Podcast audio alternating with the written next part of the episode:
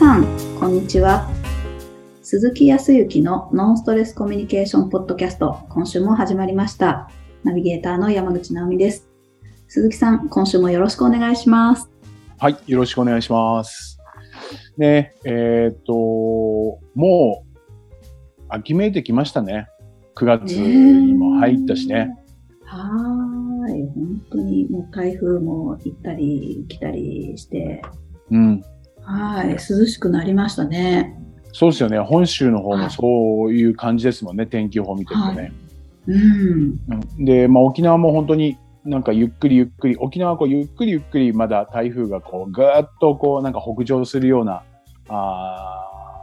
ー前だから結構停滞してるのがあって長引くですよね。はい。あこの前の台風もそうだし、えーっと、また今もね、ちょうど台風が、あのー来て、この今週、今週の前半は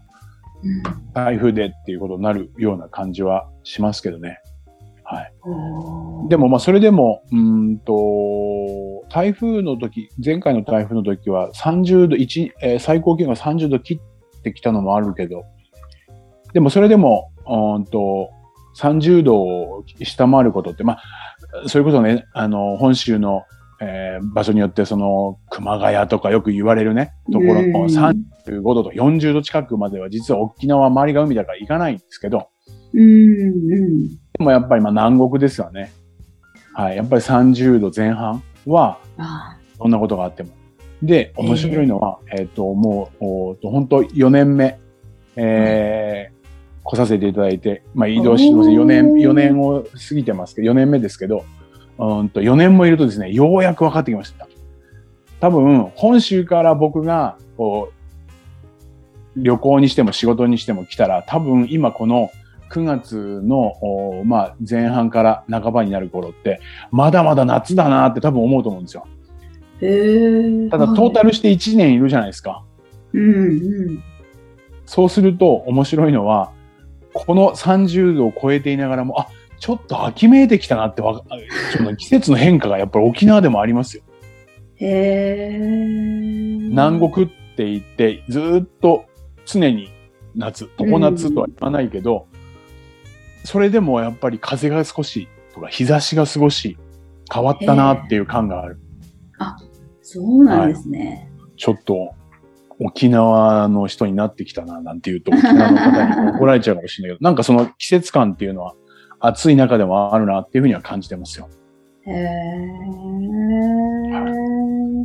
きたいないや、もう本当にね、年内中ぐらいには落ち着いていただいて、行動がね、もっと、うんはい。まあ今、ちょうど夏休みも終わってね、皆さんやっぱ仕事にっていうことで、ちょっと行動制限が解除されながらも、人の流れが少し落ち着いてくると、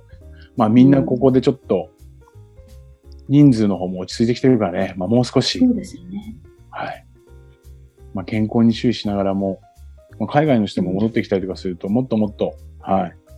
活発になってくるんで、皆さんの行動も変わってくると思いますけど、はい。そうですね。そうです。ね。もう本当に、ぜひ落ち着いたら、沖縄はいいとこですから、はい沖縄に来ていただいて、いろいろとうん感じていただければというふうに思いますが、はい。はい。なみさん、最近どうですか？なんか、こう、周りからのお話とか、問い合わせなんかも含めてなんかありますか？そうなんですよ。ちょっと、あの、相談を受けたことがあって、はい、はい。あの、なんか、いろんな方とこうお話ししたり、はいまあ。オンラインでお話しするのことも含めて、あの、はその後で、なんか変なこと自分は言っちゃってなかったかなって心配になるって言うんですよ。うんう。なんか気持ちはわからなくもないなって私もなんか思ったりするんですけど、でも本当にすごく心配されてるので、あーなんか、あとってもナイーブというか、すごく優しくて、あの、物腰も柔らかいので、そんな人の気を悪くさすようなことはないと思うんですけど、うーん。なんか、うん、最後にちょっと暗い顔してたような気がするけど、自分は変なこと言っちゃってなかったよね、とか、あの、気になるんですね。はい。そうどうかし。たらいいんでしょうね。はい。そそうですね。まあ、ぼうんと、まあ、い今僕こういう、形でね、ポッドキャストですとか、皆さんの前でお話をしてたりとかするから、うんと、なんかじ、身勝手にね、言いたいこと言ってるな、みたいな感じだと思いますし、その通りなんですけど、うんと、改めて自分が20年ぐらい前とかを考えると、やっぱり人の目を気にしてたなっていうのはあるんですよね。まあ、当然のことは皆さん、どんな人でも人の目っていうのは全く気にならないわけではなくて、必ずって人がね、生きている以上いますから、気にならないわけはないけど、僕自身は、まあ、ある人から、うんと、人の目ばっかり気にしてるねって言われたことがあって、へえ。そう、その時にね、ドキッとして、あ、確かになって。要は、なんか、それこそ好かれようとか認められようとかって思う方面から、えっ、と、それこそまずいこと言っちゃいけないとか、うん。時には、あーと自分が考えてることとか思ってることも相手を尊重して、これは言わ言わない方がいいとか。うんうん。まあ状況によってはそれもありだと思うんですけど、それがね、いつしかね、習慣のようになってて、いわゆる顔い、えか人の顔色ばっかり伺うような人間だったっていうことは間違いないんですわ。ええ初めて伺いました。いやいや、本当です。まあ確かに、でもそれが、多くの人は、それを応援してくれるように、鈴木は、鈴木さんは本当に優しいよね、とか、思いやりがあるよね、とか、っていうふうに言ってくれるから、それが間違ってはいない、間違っているとは思ってなかったのね。うんうん。そしたらいつしかこう偏ってってしまって、なんか人の顔色ばっかり見て仕事をして、うん。今もまあか、だいぶ改善はされてると思うけど、そういう風になってきてるところはあるかな。ええでもどうなんだろう、その方は、えーっと、こう、以前からそんな感じなのかな。はい、なんか、聞いたところ、昔、もっとすごく言いたい放題、自分のい、あの、思うことを、こう、強くこう、あの、伝えてしまったりとかしたことがあったみたいで、うーん。それで、なんか、あ、それはいけないって、あの、改心して、というか、あの、で、すごくこう自分をこう変えるように気をつけたっていうお話があったんです。なるほど、なるほど。うん。なので、本当にあの、なんか昔のようにじゃないけど、人のことを気分を悪く害してないかなっていうことが、あの、もしかすると気になるのかもわからないですけど。なるほど、なるほど。まあ、うん一つはそこもあるかもしれないですね。うん。まあ、本当に相手が、お相手の方が、あと、どうなんだろう。うーんと、本当に不快な思いをしてね、なんか嫌だなとかって思っていたことも一つの答えだと思うんですよ。聞いてみなきゃわかんないですからね、相手にどういう気持ちなのかって見えないから。ただまあ、そそれをやっぱり人って、本人は、そのその方は、その方はやっぱり顔色とかね、表情とか態度から受け取るじゃない？うんうんだからまあ、ほ本当になんか不快に思ってる可能性もあるかもしれないけど、うんそこに関しては、そのお相手の方の気持ちを聞かないと何とも言えない部分はあるけど、ひはい。もう、もう一つはでもそう見える人ってのもいるよね。いますね。あの、いつもそう、クールに見える人とか、あの、うん冷冷たくというか、い全然そうは思ってないでしょうけど、なんかちょっと、そう、あの、まずいこと言っちゃったかなって気持ちになってしまう方も確かにいなくはないですね。うん。うんあのね、そう。リラックスをしてでもね、はいリラックスをしてでも、笑顔ベースの人と、真顔ベース。だから 真顔っていうのはどちらかというと、不快ではないんだけど、そう。いわゆるこう、無表無表情みたいな感じの人と、うんリラックスするとそういう表情になる人ってやっぱりいるよね。いるいる。あだから、まあ、この部分はどうかはわからんですわ。わからない。全然そんな不快なんか思ってないし、ああ、なるほどって聞いてたよ、みたいな。そういうこともあるかもしれない。そうですね。うん。一つは、いわゆる思い、思いすぎね。うん。うんうん。っていうことはあるかもしれないけど、まあ今回はそのご相談というか、ね、お話をいただいた方が、相手のことをを気遣って、ちょっとでもまずいこと言っちゃったなっていうふうに思うのが、まあ以前は自分の言いたいことをこう結構強く言ってたから、ちょっとね、改心して、やっぱり相手のことをもっと思って、不快にしないようにね、うんしようっていうふうに、多分強く思ったんでしょうね。うんうん。で、もしかするとですよ。ここからは、うん、ここもそうですけど、もしかすると、ここを改心すること自体は悪いことじゃないと思うんですよ。やっぱり自分の言いたいことだけバンバン言っててね、時には相手否定したりとかね、って言ったら相手に対する優しさとか思いやり、人のにね、発していることっていうのは、やっぱり、えっ、と、ボールを投げるんであれば、思いっきり投げるのではなくて、ちゃんと相手が受け取れるように、下からこう、ポーンと投げてあげるような会話っていうのは確かに思いやりだとは思うんです。そういったところの気遣いって必要だと思うんだけど、ん方やね、人間ってちょっと極端なところがあって、改心しようと思うと、いいとか悪いとかってなると、今度優しいとか思いやりっていうことばっかりにフォーカスしてしまってうん、目的が、会話する目的が、相手に不快な思いをさせないっていうのを目的に話をどっかしてしまうような習慣みたいなものになっちゃうのがちょっと懸念っていうか、そこはちょっと、あの、行き過ぎちゃうかなと思うのは今の話を聞いて。あーそうあーありますよね、きっとね。なんか、常にそれを気にしてしまって、うん。なんていうか、そうですね。顔色を、まあ悪い意味じゃなくても、相手の顔色を常に見て心配してしまうというか。うんう。ん。うんっていうことになってしまうと、まあ相手も人なので、その方も多分、うん不快に思う人からの話で不快に思ったりとか、えー？とかっていうふうに疑問に思うこととかっていうのは人間だから間違いなくあるうん。思うんですよ。あるからこそなんですけど、時にね、うん相手が瞬間的に何か不快だなとか、えーとかおかしいって思うこと自体はあるもんだと思って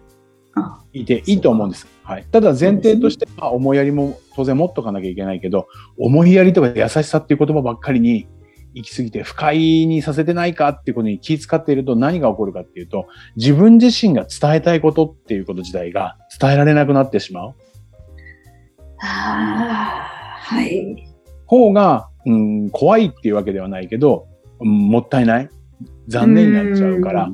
やっぱりこの人とおこれから会話するにあたってとかで、えーちゃんと私はこういうことを伝えたいんだっていう前提があって、私はこういうふうに思ってるんだとか、こう考えてるんだっていうことの前提がある中で、これを伝えるためには、思いっきり直球で投げるんじゃなくて、ちゃんと理解しやすいようにとか、相手の気持ちになって、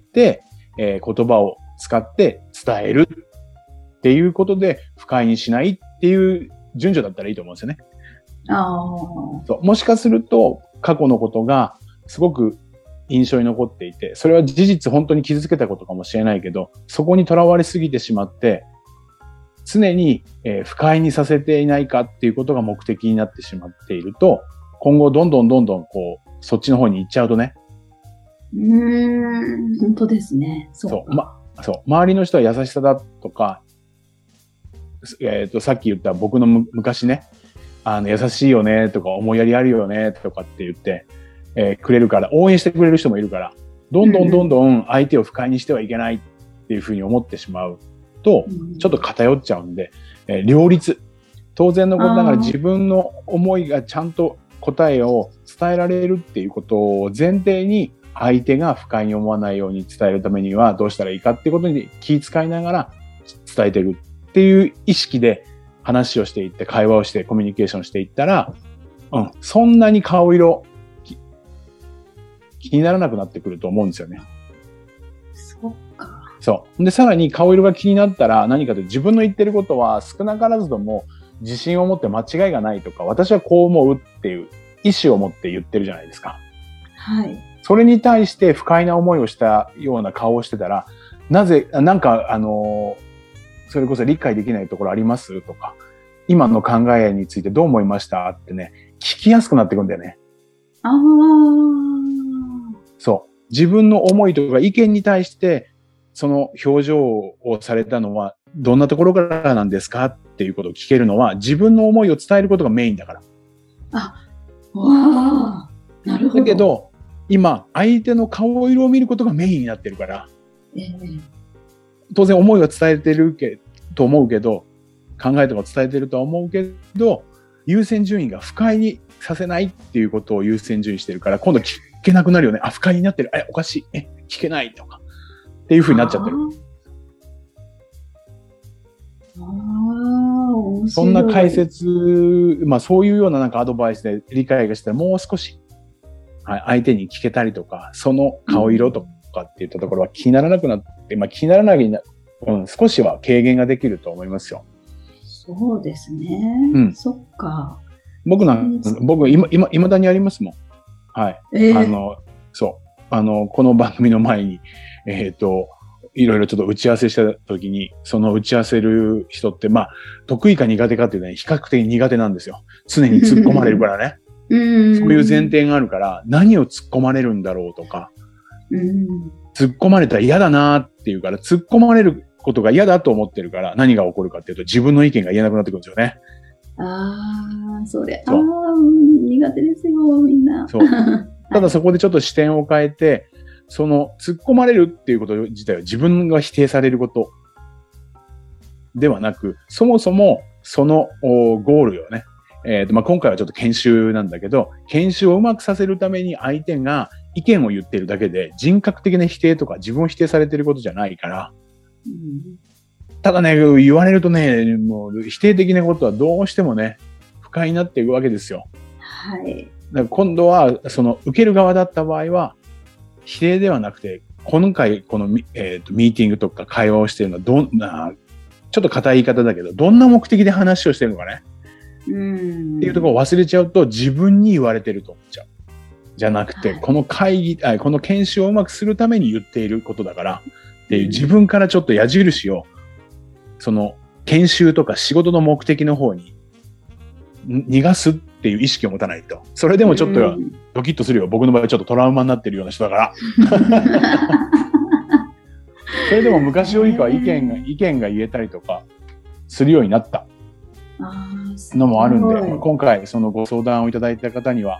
アドバイスをするとすれば、うんはい。ちゃんと自分の思いを伝える方が目的だからね。ちゃんとそういう意思でこうお話をされたらいいんじゃないかなというふうには思いますよ。はい。なるほど。あれですね。重心がそっちに偏らないように、両方ともにバランスをとってれば、そんなに気にならなくなってくるし、コ。ミュニケーションももうちょっと円滑に。うん。うん。なるほど。いや、勉強になりました。あありがとうございます。ありがとうございます。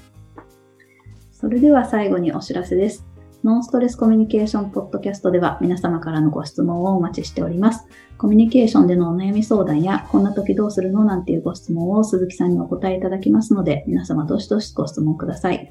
ポッドキャストの詳細をご覧いただきますと質問フォームが出てきますので、そちらからご質問をいただければと思います。それでは今週はここまでとなります。また来週お会いしましょう。鈴木さん、ありがとうございました。ありがとうございました。